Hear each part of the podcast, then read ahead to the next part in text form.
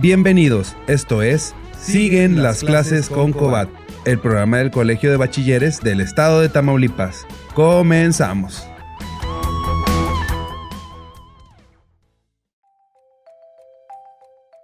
La educación es el arma más poderosa para cambiar el mundo. Nelson Mandela. Muy buenas tardes, jóvenes estudiantes del Colegio de Bachilleres del Estado de Tamaulipas, compañeros docentes y público en general que siguen esta transmisión. Sigue las clases con COBAT. Gracias por acompañarnos. Te saluda María Fernanda Quintero Morales, jefe de materia de orientación educativa. Les recordamos que estamos en nuestras redes sociales, en Facebook, Cobatam, Twitter, Cobatam e Instagram Cobatam. El día de hoy es turno para nuestros estudiantes de sexto semestre, los cuales están a un paso de concluir su bachillerato e iniciar una nueva etapa. Sabemos que se esforzarán mucho para hacer realidad ese gran logro. Donde quiera que vayan y sea lo que sea que decidan hacer en esta nueva etapa que está por llegar, no olviden que el único límite es la confianza en ustedes mismos. Todo es posible siempre y cuando así lo deseen. Me acompaña nuevamente el maestro Juan Carlos Cedillo Velázquez. Bienvenido Juan Carlos y gracias por hacer un gran equipo y compartir tus conocimientos con nuestros estudiantes. Muchas gracias Marifer, siempre, siempre un placer estar aquí con, contigo y con todos nuestros estudiantes que, que nos siguen a través de, de, esta transmisión. Y bueno, el día de hoy toca hablar sobre lo que es el plan de vida. Marifer, es algo muy importante tener un plan de vida porque es lo que nos va a dar una dirección precisamente en nuestra vida. ¿Qué es, qué es un plan de vida?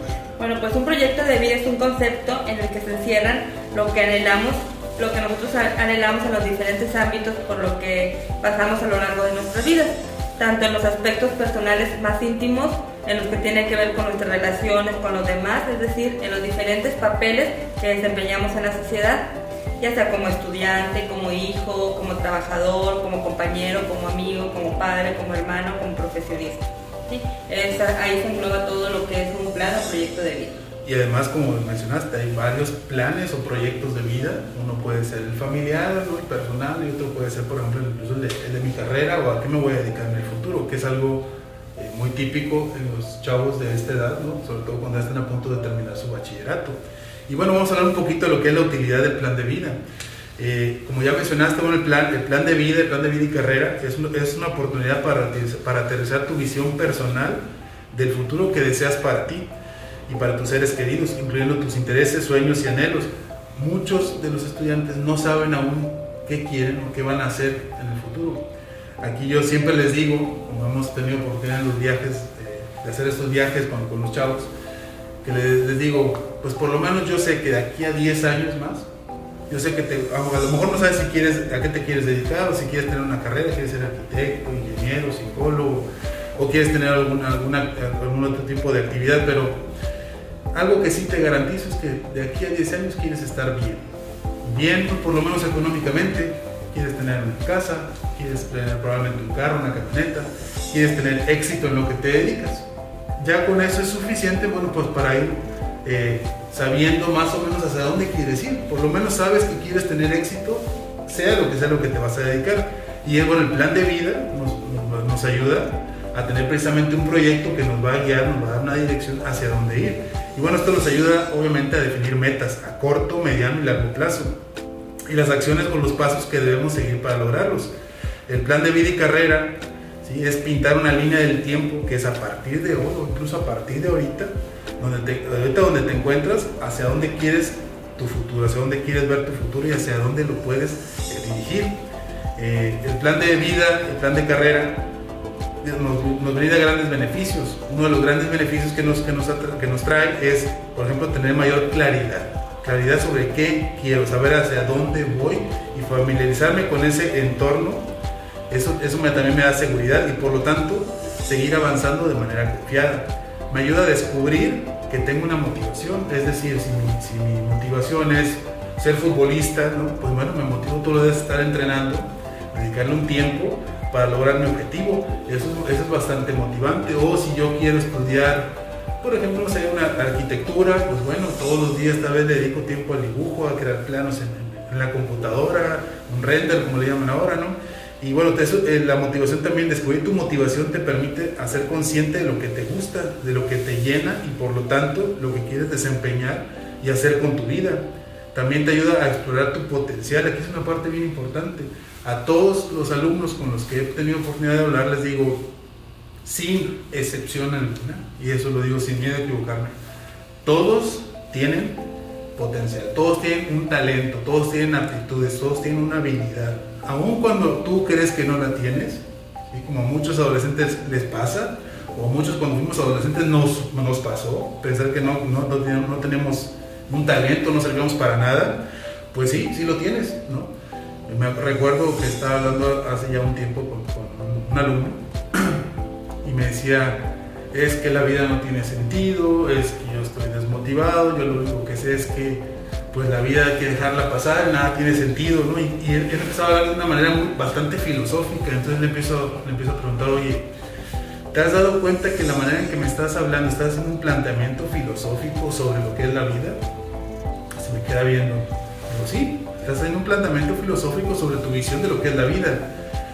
No te has puesto a pensar que tal vez tienes una facilidad para ese tipo de pues, por ejemplo, de, disciplina, como sería la, filosofía o la psicología, y de ahí te puedes ir, ¿no? De la filosofía me llamó la atención la psicología, de ahí me, llamó la atención la psicología social, la sociología, etcétera, etcétera, etcétera. Todos tienen algún talento, aún cuando te encuentras en una situación como esta, ¿no? Y le decía, tú suenas como el nihilismo, ¿no? La corriente esa nihilista de la filosofía. Digo, bueno, puedes empezar ahí, y hay autores que piensan como tú, puedes empezar con Nietzsche o Schopenhauer, y ya ahí Schopenhauer te llevó a Kierkegaard, Kierkegaard te llevó a, Aristóteles, Aristóteles te llevó a Sócrates, y no sé, puedes terminar en, alguna, algún conocimiento, alguna rama de la filosofía, dedicaste, por ejemplo, a la psicología o a la sociología, y bueno, ya te dedicaste a eso el resto de tu vida, entonces explora tu potencial, ¿sí? Eso también es una tarea, es, una, parte de tu responsabilidad, el explorar tu potencial. Otro punto sería eh, otro punto de la utilidad del, plan de vida sería alcanzar tus metas personales y profesionales. O sea, la visión personal incluye preguntas muy importantes como quién soy, qué quiero ser y lo que quiero qué es lo que quiero hacer. Y esto logra un balance entre tus sueños, metas y retos profesionales. Así es, Juan Carlos. Construir un proyecto de vida nos va a a encontrar sentido en nuestra vida. Lo que acabas de mencionar se trata de un proceso de crecimiento que permite encontrarse consigo mismo. A veces pensamos que como adolescentes no podemos hacer un plan de vida, que el plan de vida solo lo pueden hacer las personas adultas, pero no. los adolescentes tienen la capacidad para empezar a crear su propio plan de vida y descubrir qué es lo que quiero hacer. No necesariamente, muchas veces por situaciones personales no podemos continuar nuestros estudios, pero bueno, un plan de vida no solamente es una elección de carrera, sino también de ocupación. O sea, si no puedo continuar mis estudios, pero puedo saber en qué voy a trabajar, qué es lo que voy a hacer. Entonces es importante que desde ahorita empecemos a diseñar nuestro plan de vida. Eh, Juan Carlos, yo te voy a hacer una pregunta antes de que continúes. Todos pasamos por este proceso. Platícanos porque es importante que los estudiantes sepan que también nosotros pasamos por la adolescencia. Cuando terminaste tu bachillerato, ¿fue fácil elegir una carrera o ya tenías tu plan de vida? ¿Ya sabías tú qué es lo que querías hacer? Bueno, me gusta mucho eh, compartir esto con los estudiantes porque precisamente yo era uno de esos estudiantes que sentía que no servía para nada. Yo sentía que pues no tenía ni la capacidad eh, ni la inteligencia para terminar, incluso llegar a terminar incluso el bachillerato. Por ende no sabía ni siquiera qué estudiar, no me gustaba ni la física, ni las matemáticas, ni la biología, ni la filosofía. Y yo decía, bueno, ¿qué voy a hacer conmigo? Obviamente no tenía un plan, no sabía ni siquiera el concepto de plan de vida, o sea, ojalá hubiera visto este tipo de programas en aquel entonces para que me fueran guiando o me abrieran los ojos. No, yo no tenía ningún plan de vida. Y fíjate, ¿cómo fue que lo fui descubriendo? Pues me dediqué a explorar, ¿no? Y me, pasó por, me pasó por la cabeza la pregunta, ¿y para qué sirvo? Y yo, bueno, me empecé a dar cuenta que muchos de mis amigos me seguían para consejos, cuando tenían una situación muy difícil, perdieron algún familiar, cortaron con la novia, eh, tenían una ansiedad, no sé, algún tipo, alguno de ese tipo de problemas, recurrían a mí. Entonces cuando dije, bueno, puedo, e, eso es algo que a mí se me da. Aparte, yo tenía actitudes para los deportes, como los artes marciales, ¿no? o los deportes de fuerza. Y bueno, decía, bueno, pues puede ser por deporte, puede ser por acá. con el tiempo y bueno, eh, eh, tratando de estudiar o de investigar, descubrí la psicología, ¿no? yo no sabía en realidad de qué se trataba, me empezó a llamar mucho la atención, siempre me llamó la atención las áreas de las ciencias de la salud por, por, mi papá que es médico y bueno, empecé a ver los planes de estudio de ciertas, de ciertas universidades y fue como cuando, cuando pude decidir ¿no? entrar a, a, la carrera de psicología, de la cual no me arrepiento para nada, me encanta. Y bueno, esa, fue, esa es básicamente sí, mi historia. Yo no sabía qué hacer y mira dónde estamos, ¿no? Maribel, ¿tú puedes compartir tu, tu, historia personal? Así es, mira, tomando en cuenta que la elección, lo que acabas de mencionar de carrera es una elección personal, ¿verdad? Pero también influyen mucho las, las opiniones de los demás, en este caso de los padres. Ahorita que me dices, puedes compartir tu historia, mi mamá quería que estudiara medicina, ¿sí? A mí no me gustaba la medicina, me gusta mucho la ciencia de la salud, pero me daba miedo el ver que iba a operar a una persona, pensaba que todo lo de la medicina incluía cirugías, el ver sangre, entonces yo, a mí no me gustaba. A mí me gustaba mucho la educación especial, yo sentía que tenía mucho contacto con niños especiales porque tenía una vecina, me gustaba platicar con ella, yo, este, ella, la niña se, se sentía a gusto conmigo y aprendí habilidades, ¿verdad? A pesar de que yo era una, era una adolescente, entonces yo quería estudiar educación especial ser maestra. Lamentablemente no se pudo, pero yo dije, bueno, puedo, puedo ser psicóloga porque puedo ayudar. Gracias a Dios, pues entré por la psicología. No me gustaban las matemáticas. Sentía que si me iba a una carrera de ingeniería o algo, pues iba a encontrarme las matemáticas. Eh, no me gustaban y dije, no, pues psicología, puedo ayudar a los niños especiales, puedo ayudar a las personas, a los demás. Y como ya lo hemos platicado, los psicólogos por algo estudiamos psicología, ¿verdad? Porque tenemos ahí una situación personal. Entonces dije, pues esta me va a ayudar a mí a mí a ser mejor persona y, me enfoqué por el área de la psicología en la cual no me arrepiento. No pude ser maestra, pero sin embargo tuve la oportunidad de trabajar con la educación especial. ¿A qué voy con esto? Que todo lo que nos proponemos lo podemos lograr. O sea, a lo mejor no pude ser maestra, pero sin embargo eh, trabajé con la educación especial desde muy temprana edad y lo sigo haciendo todavía eh, eh, ahorita en este momento. Entonces, este sí es muy, yo tampoco tenía muy bien diseñado que era un plan de vida, no había esto, que tú, esta información, simplemente pues ya vas a terminar el bachillerato, ahora pues tienes que ir a la universidad o si no te pones a trabajar, porque era lo que te decían tus papás, pues bueno, pues tú decidías estudiar o trabajar, pues mejor estudiar para poder ser alguien. Entonces poco a poco se fue diseñando el plan de vida. Pero ahorita que nuestros jóvenes estudiantes pueden diseñarlo, es importante que lo empiecen a hacer, empiecen a ver qué es lo que quieren hacer con su vida, ¿sí? Para poder, para poder este, eh, ya tenerlo, tenerlo y no se les dificulte a lo largo del camino.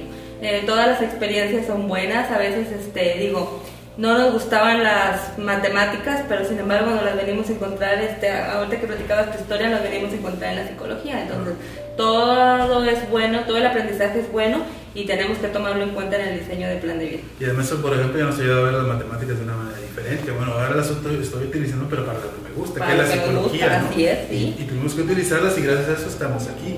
Y fíjate, ahorita que mencionas lo de la adolescencia y las historias personales ¿no? de adolescentes, parte de cómo aprendemos durante la niñez y la adolescencia es a través de la exploración, ¿sí? de la experiencia. Entonces, fíjate cómo tú fuiste explorando ¿no? qué es lo que te gustaba. Yo igual fui explorando y dándome cuenta qué es lo que me gusta. Y aquí cabe una pregunta muy importante para los jóvenes que nos están viendo, sería, ¿sabes cuáles son tus mejores cualidades? ¿Sabes cuáles son tus talentos? Si lo sabes, los has estado trabajando con una finalidad o los has estado trabajando, porque no importa que tengas un talento, es decir, yo puedo ser muy bueno en el fútbol, pero si yo no entreno. El, otro, el otro que tal vez no es tan bueno como yo, pero entrena a diario, es probable que llegue más lejos que yo. Entonces, bueno, lo he estado trabajando y si no los conoces, pues ¿qué esperas para encontrarlos? ¿Sí? Los, de que los tienes, los tienes. Eso, insisto, no, me, no, no tengo miedo de equivocarme. Todas y cada una de las personas en este mundo tienen talento. Y yo me atrevería a decir talentos. Hay varios, ¿sí? Por ejemplo, yo conozco eh, exalumnos míos de, las escuelas de artes marciales que son muy buenos, en, por ejemplo, en el Muay Thai, pero son muy buenos en el judo, pero son muy buenos en el jiu-jitsu, pero también son ingenieros industriales, algunos son maestros de educación física, otros son nutriólogos, etcétera, etcétera, etcétera. Además de que, por ejemplo, se les da bien jugar fútbol, además unos son buenos para hacer soldaduras, otros son buenos eh, para la carpintería, o sea, todos tenemos varios talentos que podemos utilizar y alguno de esos talentos lo podemos llegar a, a desarrollar mucho más que los demás y es lo que nos puede ayudar el día de mañana a vivir, ¿sí? a tener un trabajo. Entonces, recuerda una cosa, el mundo necesita de tus habilidades. El mundo trabaja en conjunto con las habilidades de todos. Por ejemplo, los doctores, los que se dedican al área de la salud, en específico, en los doctores, más ahorita con, los tiempos que estamos viendo de pandemia, tan importante que es eh, la carrera de los doctores, de los médicos, de las enfermeras. Pero si no tuvieran un hospital, ¿quién construyó esos hospitales? O sea, los ingenieros, los arquitectos, los albañiles, no tenían un hospital donde operar, donde desarrollarse. Entonces, bueno, todos necesitamos de nuestras habilidades, de todos, en conjunto. Y es parte de tu responsabilidad también encontrar esas habilidades y desarrollarlas. Ahora, aquí hay unas preguntas eh, básicas que le podrían también ayudar, que sería, ¿qué te resulta fácil de hacer? O sea, ¿para qué eres bueno? Y no solamente dentro de la escuela, o sea, cuando, tienes talento en algo, lo realizas con relativa facilidad. Eh, un ejemplo como lo que puse algo de fútbol, si nos ponemos a jugar fútbol, no sé, cierta cantidad de personas, va a haber alguno u otro que va a sobresalir. ¿Por qué? Porque parece, pareciera que tiene un talento nato para el fútbol. Si nos ponemos a hacer matemáticas, igual siempre va a haber alguien más sobresaliente que otro porque tiene ese talento. Yo te preguntaré a ti, ¿cuál es ese talento? ¿En qué sobresales? Tal vez a ti no es bueno para el deporte, no es bueno para la escuela. Me acuerdo de un caso de, una joven que allá por la frontera que me decía, no tengo talento para nada y resulta que hablando con ella, ¿no? quería ser psicóloga, ¿sí? porque le llamaba mucho la atención los conflictos emocionales y aparte recuerdo que leía, ella leía mucho y le gustaba escribir novelas ¿no? y poemas, pues tenía talento, solamente los talentos estaban aquí y no lo lograba ver. Y bueno, otro, punto sería, trabaja ese talento y domínalo, o sea, alcanza la maestría. La facilidad con que realizas esas actividades hace que en la mayoría de los casos desarrolles rápidamente un dominio sobre ellas. Si a mí se me facilita, por ejemplo, tocar un instrumento, como la guitarra, yo voy a ir a clases y voy a, voy a ver que tengo más facilidad. Incluso probablemente la música la escuche primero en mi cabeza, ¿sí? o melodías salen de mi cabeza y eso me ayuda a desarrollarlo. Pero, pues, por ejemplo, tengo que agarrar la guitarra, ¿no? tengo que trabajar ese talento. Pero bueno, Marifer, si no estoy seguro, o aún con estos puntos todavía no me queda claro, no estoy seguro, o incluso después de todo este programa, no estoy seguro totalmente de para qué soy bueno, cuáles son mis aptitudes, no me gusta ninguna carrera, no, no me queden claro eh, ¿Habrá alguna manera de saber sobre mis aptitudes, mis áreas de interés? Así es, hay muchos test de intereses vocacionales. Uno de los que voy a mencionar es el test de CUDE. En ese test podemos encontrar, ah, maneja 10 10 áreas o 10 campos de preferencias. En ese, ya sea que nos lo aplique un psicólogo un orientador, podemos descubrir a qué interés tenemos por ciertas actividades. Eh, la primera actividad es el trabajo al, aire libre. Eh, a veces hay personas que prefieren pasar tiempo en el campo, en el mar, en los bosques. Les gusta eh, cuidar las plantas, cultivarlas, cuidar los animales. Y esto nos orienta a un trabajo, por ejemplo, ya sea de carpintería, si es una ocupación, o si queremos continuar una carrera profesional, podría ser trabajar en una, el gusto por una fábrica, en un laboratorio, en una oficina, por ejemplo.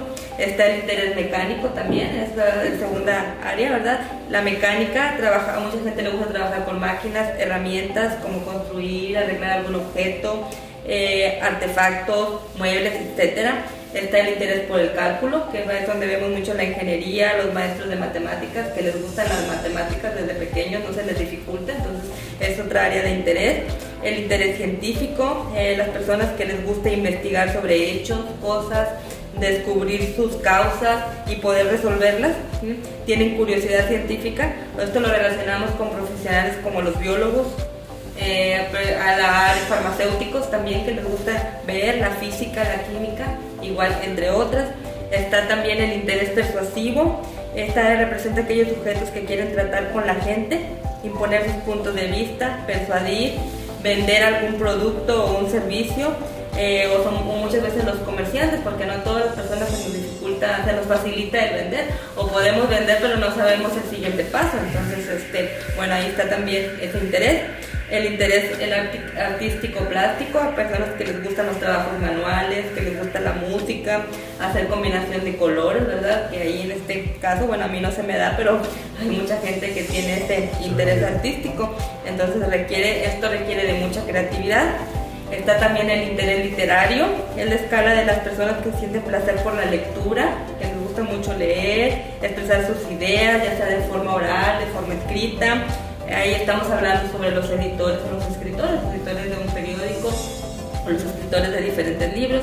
Eh, bueno, está también el interés musical, es un gusto por tocar solamente instrumentos musicales. Aquí ya no es tanto el arte, sino que instrumentos musicales, les gusta eh, bailar, eh, cantar, leer sobre la música, estudiar la vida de compositores. Bueno, y está también el interés al servicio social, que en este caso estamos incluidos nosotros, ¿verdad? nos gusta la escala que indica un interés por servir y acompañar a los demás. aquí también son los médicos, todo, entra todo el área de la salud, lo que son médicos, psicólogos, trabajadores sociales, nutriólogos, ese es otro interés vocacional. Y el último, pues el trabajo de oficina. Esta última escala de preferencias vocacionales, bueno, hace referencia a las personas a que les gusta un tipo de trabajo de escritorio que requiere esa actitud y precisión. Las personas que están en, frente a un escritorio, bueno, sabemos que son personas muy precisas, eh, ortografía, eh, saben acomodar todo, entonces también tienes que tener interés y vocación para hacer esto. Bueno, si ustedes jóvenes estudiantes sienten alguna inquietud que todavía no saben qué estudiar, pueden acercarse a buscar un test de aptitudes vocacionales. En este caso, bueno, hay muchos, pero uno de los más conocidos es el test de CUD. Y fíjate, mencionas precisamente intereses en general, de todo que todo ser humano tiene. Así es. Algunos tenemos varios, ¿no? Por ejemplo, la parte musical, pero tal vez también la deportiva, tal vez la social, como mencionabas hace unos momentos. Los talentos en, plural que, que, tienes o tenemos, debes de explorarlos y explotarlos, ¿no? trabajarlos. Me gusta mucho un autor que se llama Daniel Pink y me acuerdo que de este tema hablaba en aquella jornada de actualización docente 2019. Les hablaba precisamente del libro de él que se llama La sorprendente verdad sobre qué nos motiva. Y él hablaba también sobre la motivación, un tema que hablamos en el programa pasado y que hablamos también en el programa pasado de radio, ¿no? sobre la parte, la parte de la motivación en el ser humano, que es muy importante. Y bueno, este autor habla sobre tres cosas muy importantes, que es la autonomía, la maestría y el propósito. Vamos a ir viendo de qué se trata cada una. La, autonomía sería algo así como el cómo, la maestría sería el qué, que voy a, que voy a, que voy a, dominar, y el propósito sería para qué, algo muy importante, tener un propósito o una intención. Entonces, bueno, la autonomía pues se trata de, de sentir que tenemos capacidad para decidir cómo hacemos nuestro trabajo para organizarnos como, como mejor estimemos y nos convenga, para introducir nuevas ideas, nuestra marca, nuestro sello en aquello que hacemos. Es decir, cuando tú escoges la carrera que a ti te gusta, a lo que te vas a el trabajo que a ti te gusta, eres bastante autónomo, porque tú pones, tú pones las reglas. ¿no? Eh, otra cosa sería la maestría, que sería ese anhelo de aprender, de seguir mejorando, de seguir creciendo, eh, estar abierto a adquirir conocimiento. Y algo curioso de esto es que a través del dominio que adquieres de ello, también estás abierto a tener cierta capacidad de sufrimiento, porque este camino, no porque tú tengas un plan de vida, no porque sigas ciertos pasos, eh, no porque estés motivado, todo siempre va a ser en su vida y todo siempre va a ser bonito, no, al contrario, ¿no? Siempre va a haber una parte dolorosa, siempre va a haber contratiempos, siempre va a haber conflictos que sí nos van a desmotivar, sí nos van a mandar hacia abajo, y sí emocionalmente nos van a, nos van a, van a golpear, pero es parte, es parte de este proceso. Yo aquí les mencionaba a, a, muchos jóvenes y a mis pacientes, les digo, bueno, es que para saber, para poder apreciar lo que es el dulce y para saber lo que es el dulce, pues tiene que existir lo salado. Es. Y, viceversa. Si no, por ejemplo, puro dulce, pues te vas a, no, no, te vas a dar cuenta que existe lo salado ¿no? y no vas a poder apreciarlo. ¿no?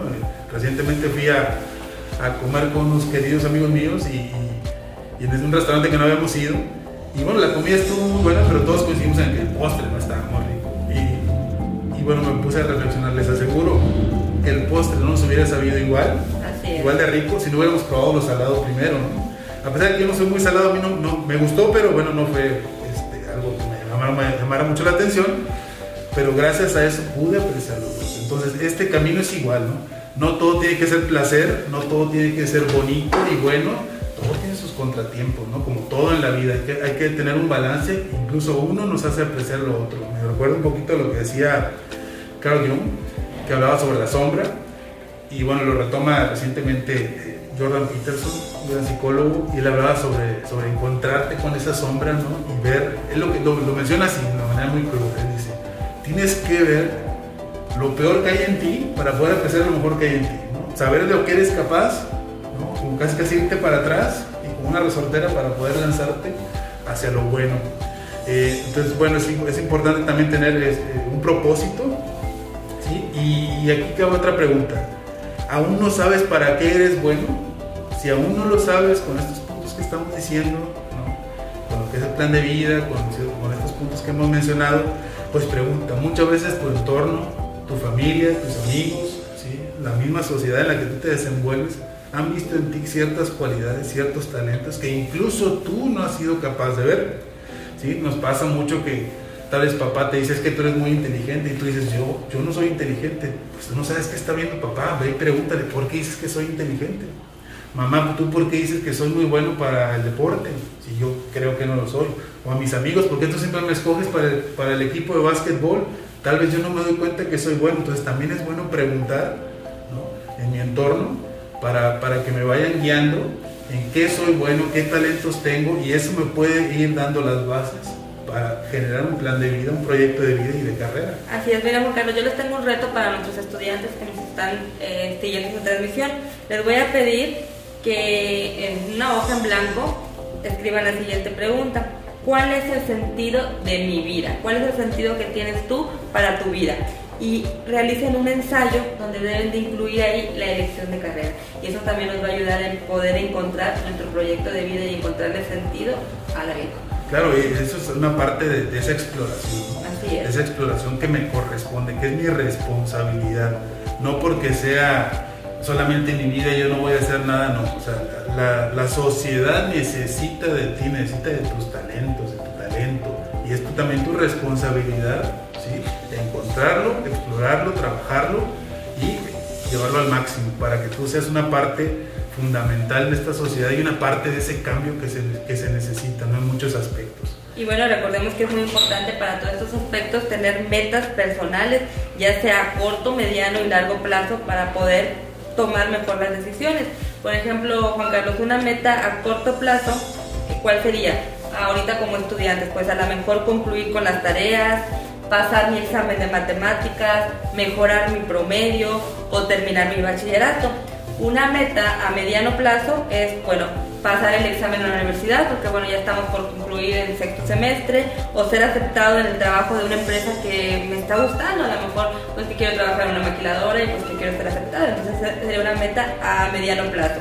Y a largo plazo, bueno, concluir mis estudios profesionales, encontrar un empleo, tener una familia o hacer un posgrado, ¿sí? Cada uno se va a ir proponiendo metas, pero es importante empezar desde corto hasta largo plazo. Claro, eso es muy importante, definir cuáles son mis metas a corto plazo y las que debo de tener a corto plazo, como bien mencionas, simplemente puede ser empezar bien el semestre, ¿no? En, la, en las primeras Así calificaciones, es, sí. eso es a corto plazo. ¿Cuáles son a mediano plazo? Ya estoy a punto de terminar mi bachillerato. Bueno, mi meta es terminar mi bachillerato. Y a largo plazo, por ejemplo, sería en ese plan de vida, ¿a qué me quiero dedicar el día de mañana? Sabemos que eso es algo, algo pues difícil, complicado. En algún momento alguien me decía, oye, qué duro es para nosotros a una edad tan temprana que nos estén pidiendo, preguntando a qué nos vamos a dedicar el resto de nuestras vidas. ¿no? Pero bueno, es parte de, de ese crecimiento, ¿no? ese dolor de crecimiento. Y bueno, parte, algo que nos puede ayudar a tener esas metas de, de, corto, mediano y largo plazo, pues son nuevamente los hábitos. ¿sí? El hábito es un comportamiento repetido varias, varias veces hasta que acaba convirtiéndose en una acción automática o hecha, o hecha hasta inconscientemente, incluso sin necesidad de motivación. Y aquí cabe aclarar algo. Los hábitos generalmente los relacionamos con algo negativo y generalmente las personas tienen hábitos negativos, ¿sí? y lo cual nos, pues, nos sirve como, como, como, contratiempo, como obstáculos en ese camino, en ese, en ese camino de nuestro plan de vida. Voy a mencionar algunos hábitos eh, que son poco saludables, destructivos de, para cualquier ser humano, ¿no? Y en especial perdón, para, para nuestros jóvenes eh, que están estudiando su bachillerato. Uno de ellos sería procrastinar. ¿Qué es procrastinar? Es, pues significa posponer o aplazar tareas, deberes y responsabilidades. Lo clásico, me encargan tarea hoy, que, pero es para el próximo lunes. Entonces yo lo dejo hasta el domingo, ¿no?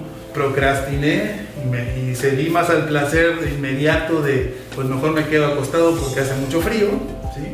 Y dejo la tarea para mañana. Pero mañana resulta que hace frío también, pero resulta que el otro día cumpleaños una amiga y termino el domingo a la 1 de la mañana, a las 12 de, la mañana, tratando de hacer mi tarea para el lunes. ¿no? procrastinar es un hábito que generalmente existe en los jóvenes y que tenemos que reflexionar. Si lo tengo, tengo que empezar a hacer algo al respecto. Y la única manera de hacer algo al respecto es, pues ya no procrastinar. Si me queda tarea hoy lunes, pues para el miércoles, pues ¿qué te parece si lo puedes hacer el mismo lunes? ¿no? Tal vez la terminas el martes, pero la llevaste el miércoles, ¿no? Y bueno, seguir posponiendo, ¿sí? Por gratificaciones inmediatas pero irrelevantes, eso sería procrastinar. Otro, otro, otro punto sería no tener un plan, es decir, sin plan no hay un rumbo y es como tomar un carro y pues no saber hacia dónde ir. Otro es poner excusas, aquí muchas veces en las excusas yo suavizo el por qué no hago ciertas cosas, entonces decirme, bueno, no lo hice porque me dio flojera, fui flojo en ese momento, me ganó, el frío, la flojera del momento, no haber dormido bien y decidí mejor quedarme dormido en vez de hacer las cosas. Pero me lo tengo que decir de esa manera cruda y no decir, bueno, es que hace mucho frío, todo el mundo le pasó, ¿no? Suavizarme las cosas no me sirve de nada. Y eso también se convierte en un hábito. Otro sería mi círculo social. ¿sí? Yo no tengo que decirte con quién te juntes o con quién no te juntes. Yo te diría, fíjate qué personas te van llevando hacia ese rumbo que tú quieres alcanzar y cuáles te están alejando cuáles son los hábitos de estas personas que me acercan a mi meta y cuáles son los hábitos de estas otras personas que me alejan de mi meta. Solamente te diré yo eso y tú, bueno, tú, escoges. Otro sería el no ver la enseñanza en los fracasos. Pensar que fracasar es regresarme y no como un pequeño bache que es parte del camino. Entonces aquí cabría eh, también mencionar, ya hablamos de los hábitos eh, destructivos, negativos, y habría que pensar, habría que hablar sobre cómo generar hábitos constructivos. Bueno, uno, el punto uno sería, pues define qué es lo que quieres. ¿sí? Una vez que tengas los objetivos claros, pues tienes que definir un plan con acciones realistas, realistas, ¿no? Mucha gente me dice, sí, yo quisiera tener mucho dinero en el futuro. Bueno, pero no sabes ni siquiera a qué te vas a dedicar. Entonces empieza por decir, bueno, ¿a qué me voy a dedicar? ¿Qué es lo que quiero? Entonces céntrate en pequeños pasos que puedas hacer y repítelos para conseguir objetivos. O sea, pequeñas metas a corto plazo nos van a llevar a las metas de mediano y largo plazo. Eh, y fíjate, hay un estudio publicado en la revista eh, científica British Journal of General eh, Practice que sugiere que una estrategia de cambio de comportamiento efectiva es, está es un enfoque basado en pequeños, pequeños cambios. O sea, es más fácil empezar a hacer un pequeño cambio que grandes cambios. No tenemos que hacer cambios radicales para poder empezar a hacer eh, hábitos constructivos. Otro punto sería pues la constancia, la disciplina. Siempre va a ser un punto aquí importante. No, no, no importa que nos estemos dedicando, pero bueno, la mera repetición de una simple acción se convierte en algo habitual, ¿sí? porque se activa automáticamente con el tiempo y el cerebro lo acepta como acciones eh, que son automáticas. El tercer punto sería que seas consciente de que, de que siempre habrá contratiempos. ¿sí? Aquí volvemos a lo mismo, no porque exista obstáculos, porque el camino sea difícil, no quiere decir que no pueda ¿no? o que ya no podré seguir adelante. No todo es bonito, hay que seguir adelante y parte de esos contratiempos también creo que es, nos hacen crecer, ¿sí? como decíamos en aquel programa de radio primero, eh, el dolor ¿no? nos, hace, nos hace salir adelante, nos hace más grandes, nos hace aprender, nos hace más sabios finalmente. Pero bueno, ¿cómo empiezo? Pues no tienes que cambiar tu vida drásticamente, como acabo de mencionar, para ver un cambio positivo. Empieza a dedicarle unos minutos al día. Eh, fíjate qué es lo que te motiva, es parte de, tu responsabilidad de encontrarlo, como ya lo he mencionado varias veces, de cultivarlo, trabajarlo y así como, como obtener su recompensa, porque eso obviamente trae su recompensa, tal vez no inmediata, pero sí muy satisfactoria y para toda la vida. Eh, y fíjate, planteate cuáles son tus conflictos, los que te puedan estar deteniendo, cuáles son tus conflictos y qué puedes hacer al respecto. Incluso tal vez necesitas ayuda profesional. Eh, ¿Cuáles son los detonantes de esos conflictos? ¿Qué he hecho para superarlos? Si he estado haciendo algo. Y bueno, empieza por cambiar el panorama de tu percepción, tanto de tu autopercepción como la de tu entorno y la de muchas gracias Juan Carlos.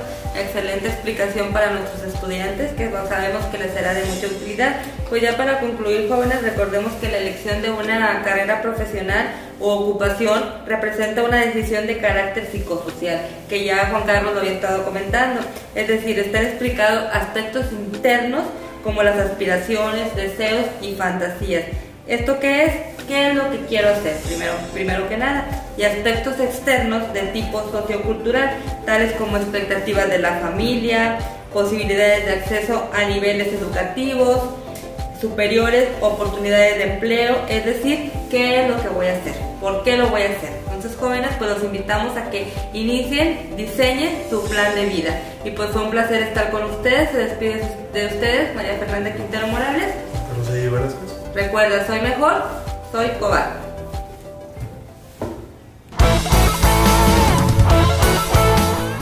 Esto fue Siguen las clases con Cobat, el programa del Colegio de Bachilleres del Estado de Tamaulipas. Los esperamos en nuestra próxima edición. Gracias. Soy mejor, soy Cobat.